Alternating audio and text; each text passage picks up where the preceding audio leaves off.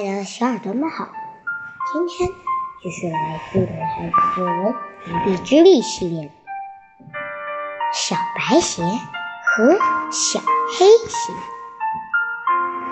清晨，我被冻醒了，像往常一样，迷迷糊糊起床，准备下楼吃早饭。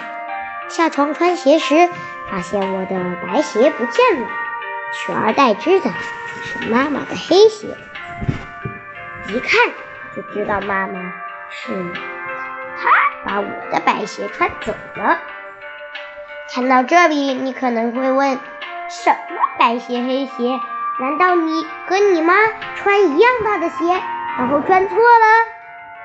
算了，我还是从头说起吧。去年十一假期。我妈妈到哈萨克斯坦旅游，为了让箱子去乱点，我和妈妈各自只带了一双鞋。妈妈的是黑的，我的是白的，款式一模一样，大小一模一样。妈妈说配不同的衣服可以互相换着穿，但是我们一路上从来没有换过，因为我。已经习惯我的白鞋了，妈妈还没有。可是今天早上，妈妈为什么穿走了我的鞋？哦，我突然想起，前几天我们去雪山玩，和几个小朋友打雪仗，全身都湿透了，鞋子也是。昨天妈妈说这里太冷了，整个酒店都没有一个暖风机。鞋明天肯定不干了，也就是说，早上妈妈穿走了我的湿鞋，而把这双干燥的鞋子留给了我。想到了这里，我鼻子一酸，穿上鞋子就冲到酒店楼下的早餐厅。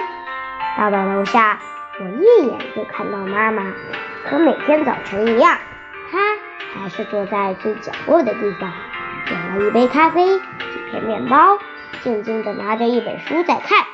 唯一变化的是他脚上的小白鞋。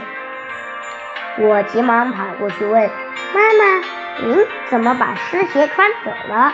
您的脚没事吧？还是我穿白鞋吧？”“没事，宝贝，妈妈的脚不怕冻。”妈妈温和地对我说：“妈妈的脚是暖风机，一会儿就把鞋烘干了。”嗯。那我去拿早点。我装作没事儿的样子，赶紧转身走向了食品台，眼泪不争气的流出来。十月的哈萨克斯坦好冷，屋子里又没有暖气。这一天我们还有好多的行程，真不知道妈妈该怎么熬过去。我想抢过来穿小白鞋，可是我知道我争不过妈妈。她永远都会把最好的留给我。回到北京之后，那双小白鞋被妈妈刷好，放在了门口的鞋柜上。我每次看到它，心里都会酸一下。